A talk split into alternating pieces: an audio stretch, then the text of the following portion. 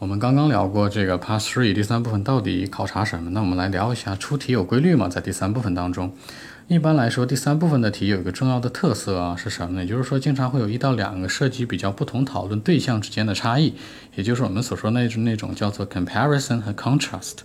比如说会有什么呢？咱举个例子吧，我可以举一个剑九或者这个剑九最新题吧，一个例子。那的问题会这样问到。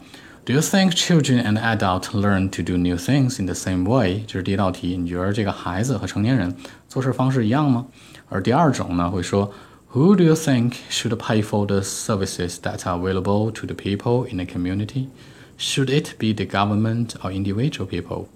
就是说，你觉得这个对社区服务这些环节要付钱的人、买单的人是是是谁呢？你觉得是政府买单还是我们老百姓买单比较好？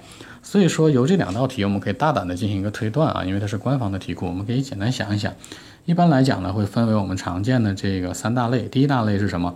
政府和性别类，比如说政府对待公众，说 government 或对应这个 public。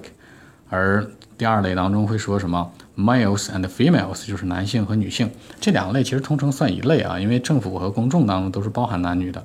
而第二类当中是个人与团队，叫做 individuals and teams。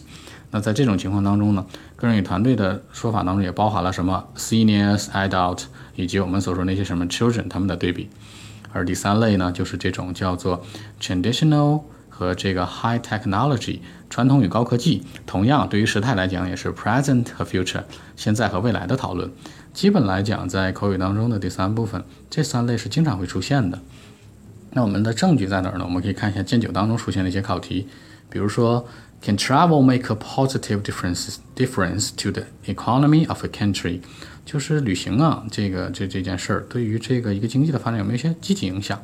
或者说，What problems can people have when they try new activities for the first time？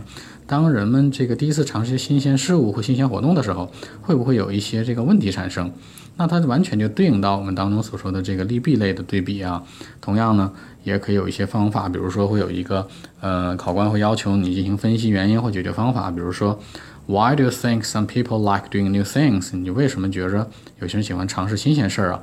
哦，Why do you think some people like to help other people？为什么觉得人与人之间要互助啊？所以说这几类的题呢，我们都可以简单来聊一下，可以说一下，就是说他们真的是在。